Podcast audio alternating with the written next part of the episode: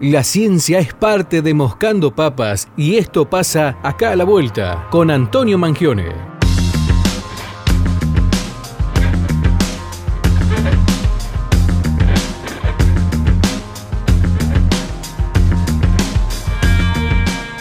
Lo habíamos anticipado, es martes y como todos los martes está Antonio Mangione para hacer otro acá a la vuelta. Antonio, bienvenido a la radio pública. ¿Cómo estás? Buenas tardes. Hola Fran? ¿Cómo están? Buenas tardes a la audiencia. Un gusto estar aquí. Por favor, el gusto es nuestro hoy con un temazo, como siempre, que tiene que ver con la horticultura de kilómetro cero. Em, y ya va la primera pregunta, ¿no? ¿Por qué, ¿Por qué de kilómetro cero, Antonio? Porque hace referencia a la producción en el centro, viste, digamos, en...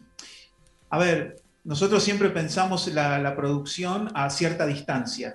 Bueno, esto en el kilómetro cero, en la proximidad, ahí. También se llama horticultura de la proximidad, ¿no? Kilómetro cero acá en San Luis está en la Plaza Pringle, ¿no es así? Es decir, es lo más próximo que tenemos, es la cercanía. Y es una tendencia que lleva ya varias decenas de años, en principio muy incipiente a nivel global, en Argentina y obviamente también en San Luis, al menos con ese nombre, pero economías de agricultura familiar, en particular horticultura o fruticultura, siempre existió en la proximidad. Ahora nos resulta interesante hablar de proximidad, resulta urgente hablar de proximidad. Y eso es algo de lo que quiero hablar y por suerte me acompaña, porque si no yo no podría hablar todo esto solo. Patricia Bazán, que es eh, ingeniera agrónoma y docente investigadora en la Facultad de Ingeniería y Ciencias Agrarias de la Universidad Nacional de San Luis, en la FICA, que es especialista en este tema. ¿Por qué hoy hablamos como algo novedoso de lo que significa producir en origen en el kilómetro cero, en la proximidad, en la cercanía? Y porque cuando vos te pones a pensar el viaje que hizo, no digamos un kiwi, el viaje que hizo un limón para estar en la mesa en San Luis, tenés que empezar a contar dónde se produjo, en qué parte del país. Si ya está a más de 300, 400 kilómetros, seguro viene a otra provincia. Mm. Ya 250 kilómetros para donde te caigas en San Luis, estás en otra provincia.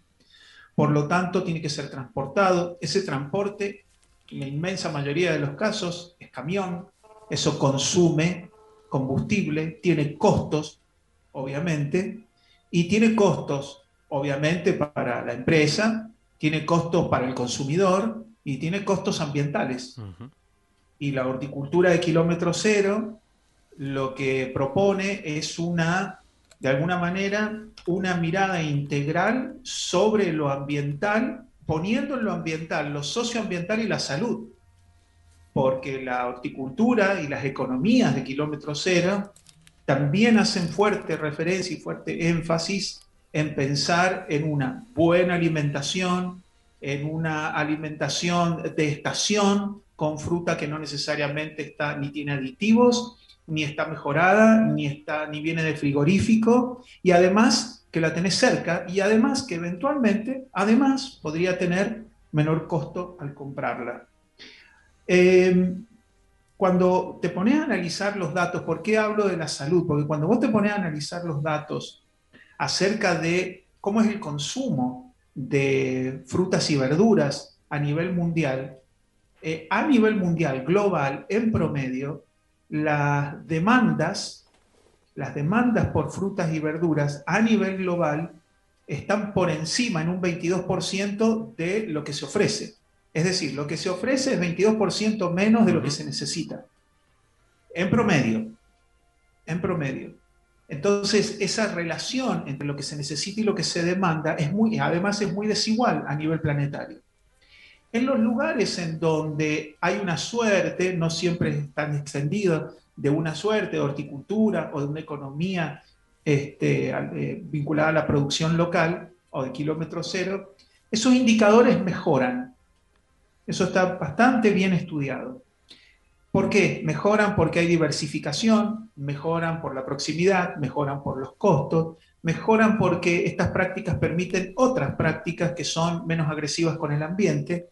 Entonces hay menos contaminantes, menos fertilizantes, hay menor daño al suelo, etcétera, etcétera. ¿Qué impide tener una política de Estado vinculado a una economía o donde parte de la economía esté anclada en estos sistemas? Y esa me parece que es una pregunta que acá no sé si vamos a responder, pero me parece que es una pregunta que la audiencia se puede empezar a hacer. ¿Qué impide tener estas economías de proximidad o de kilómetro cero? Me gustaría que empecemos a escuchar a, nuestra columnista invitada de alguna manera, Patricia Bazán, se presenta y nos dicen qué hacen en el proyecto ahí en la FICA, en la UNSL.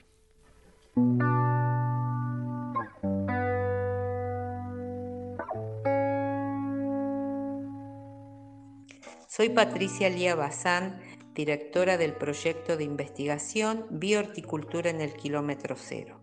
Este proyecto que pertenece a la Universidad Nacional de San Luis está formado por docentes e investigadores de la carrera de Ingeniería Agronómica de nuestra, de nuestra institución, pero también forman parte docentes e investigadores de la Universidad Nacional del Centro de la provincia de Buenos Aires.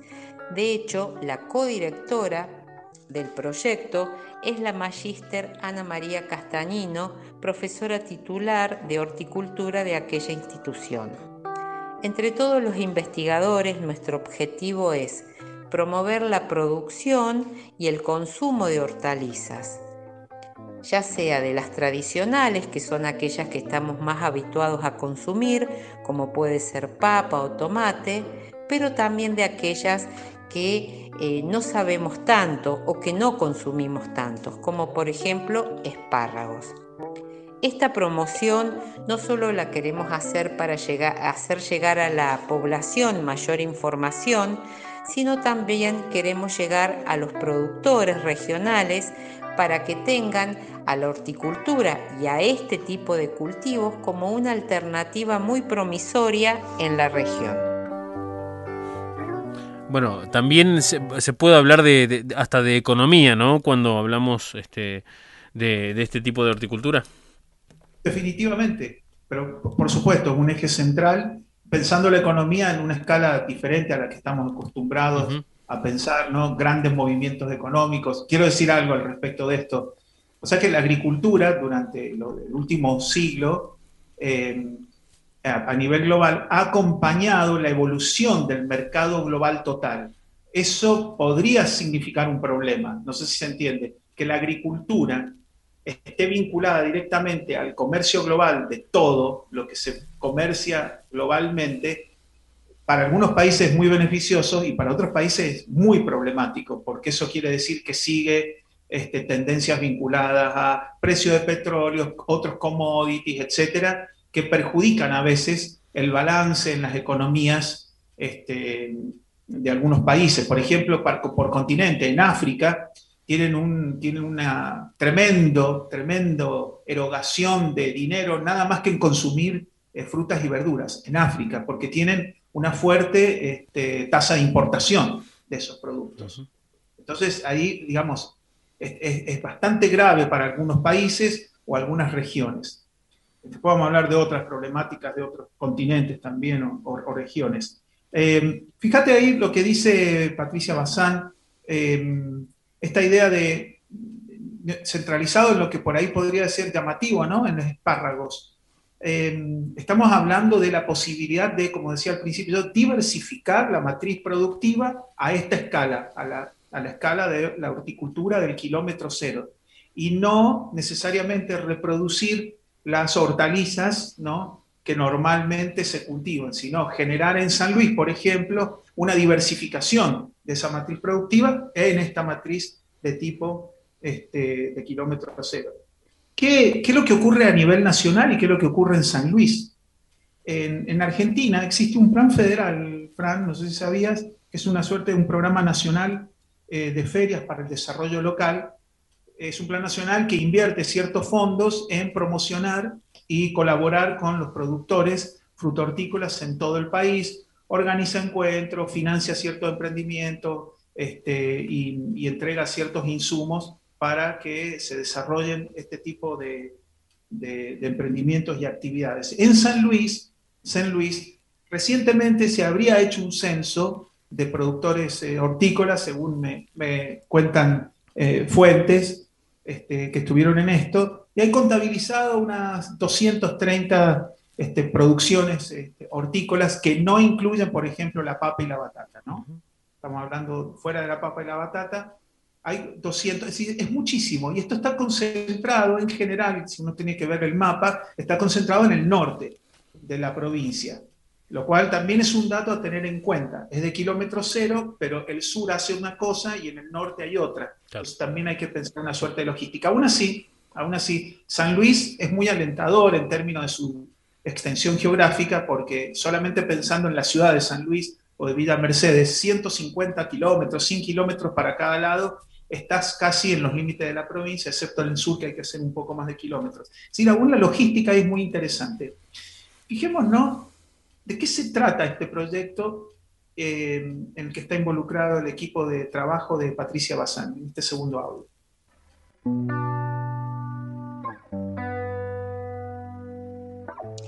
Con respecto a por qué estudiamos las hortalizas, siempre la horticultura fue considerada por la Universidad Nacional de San Luis como una actividad promisoria a nivel regional y provincial, por supuesto que hay que reconocer que hay ciertos riesgos, pero para eso hay que hacer aportes y recomendaciones que optimicen los procesos de producción para quienes se quieran iniciar en este tipo de alternativas productivas. Si nosotros formamos parte de Cuyo y Mendoza es una de las principales provincias productoras de hortalizas, ¿por qué no podemos realizarlos acá en San Luis? De hecho, tanto eh, con respecto a suelo y a clima, tenemos condiciones parecidas. Lo que sí es necesario es tener agua disponible. De hecho, la provincia ha hecho grandes proyectos y tenemos mayor cantidad de embalses que pueden aumentar la cantidad de, mm, provisión de agua para que sean utilizados por los futuros eh, productores. La provincia también ha favorecido con una ley frutihortícola que impulsa a pequeños y medianos productores a realizar tanto hortalizas como frutales y que esto traería una producción local y favorecería un consumo de productos cercanos, que es lo que denominamos producciones en el kilómetro cero. Ahí está la respuesta que hice a la, pregunta que hice al principio, ¿no? Exactamente. Fíjate qué interesante esto, por qué dedicarse a este tipo de, actividad. Bueno, ¿qué impedía que San Luis tenga una actividad de, en, frutihortícola eh, como la que tiene Mendoza, con condiciones bastante similares? Eh, una es el agua, bueno, entonces, ¿qué estamos haciendo por el agua? Eh, porque si el suelo y el clima lo permiten, ¿qué? Otra vez la pregunta, ¿qué es lo que lo está impidiendo? ¿No? Y otra vez Bazán diciendo esta posibilidad de generar nuevas formas de producción y aparte este tipo de formas de producción. Lo ponemos en contexto de vuelta para que se den una idea más o menos de en qué, en qué esquemas se están dando estas formas de producción eh, en este caso de, la horticultura. Em, tenemos a nivel global, eh, Argentina y San Luis también sufren unas tasas de deforestaciones, lo hemos tratado en otras columnas, pero quiero, para no ahogar con números, quiero mencionar cifras muy generales. Em, el 50% de las superficies de bosques han sido directamente eliminadas, diezmadas en los, desde el año 90, 1990 a nivel global. Y Sudamérica tiene una de las tasas más altas de deforestación. En este sentido, en este sentido, este tipo de prácticas, como menciona Mazán, la biohorticultura de kilómetro cero, la agricultura familiar, ¿no? la producción en la proximidad, generan impactos positivos en, la, eh, en el uso del suelo. Otro dato para tener en cuenta, el 50% de las emanaciones de gases invernaderos a nivel global se producen por el uso de suelo, por todo uso de suelo. Y los bosques alcanzan a mitigar un, 30% de eso. Pero, sin embargo, eh, los aportes de gas invernadero que hacen estas prácticas son de una 1 sobre 100, la cienava partes de toda la producción de gases invernaderos. Es decir, por donde se lo mire, este tipo, esta forma de producción es beneficiosa para la sociedad en términos de salud, en términos de costos, en términos de costo en el bolsillo, en términos ambientales. Otra vez, ¿qué nos impide llegar a una condición en donde estas prácticas sean más extendidas? Me interesaba este, conocer de Bazán cómo sigue esto, que es una pregunta que hago siempre. ¿Y ahora qué? ¿Cómo siguen estos proyectos, estas investigaciones, que además son muy interesantes porque es una suerte de investigación-acción, ¿no? Investigan los mejores productos, cuáles se adecuan mejor a las condiciones climáticas, y a la vez que investigan, de alguna manera intentan y vuelcan esta información a productores en San Luis, por ejemplo. ¿Cómo sigue esta investigación, esta producción de investigación, extensión y acción acá en la Universidad Nacional de San Luis. Escuchamos el tercer audio.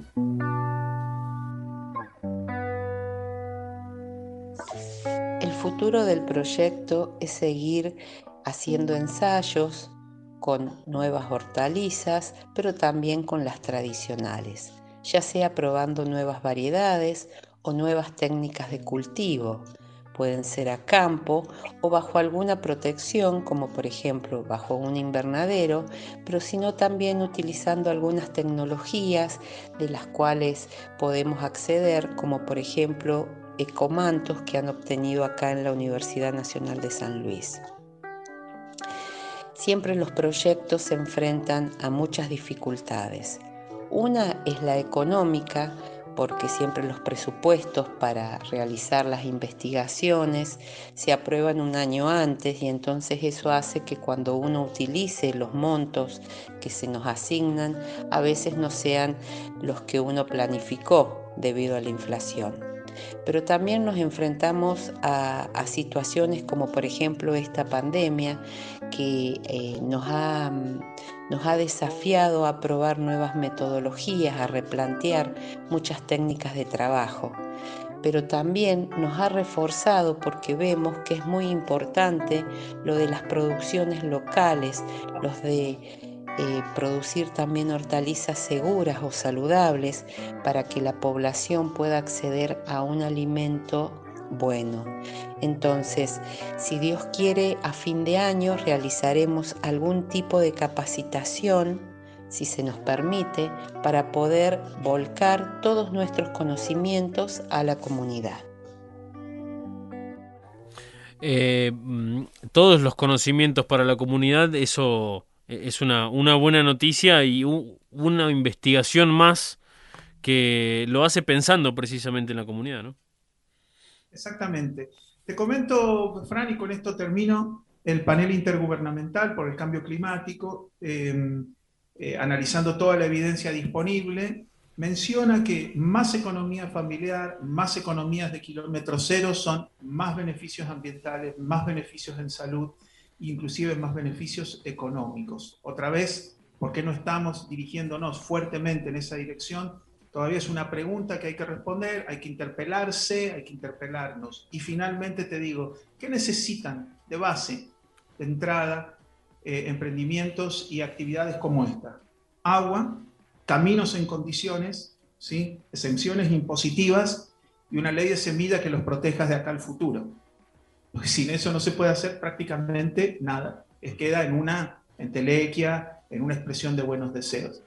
Así que sabemos que esto está ocurriendo a nivel global, sabemos que está ocurriendo en Argentina, sabemos que ocurre este tipo de actividades, ocurren acá en San Luis, lo que necesitan es apoyo y en términos estructurales, políticas, destinadas específicamente para fomentar y generar una verdadera red de comercialización y de instalación de estos productos y de la actividad en la provincia. Bueno, esto también se está abordando, estudiando y es motivo de preocupación acá a la vuelta, Frank. Otro acá a la vuelta, uno más con Antonio Mangione. Antonio será hasta el martes que viene. Hasta el martes que viene, muchas gracias. Que estés muy bien. 6.59 de la tarde.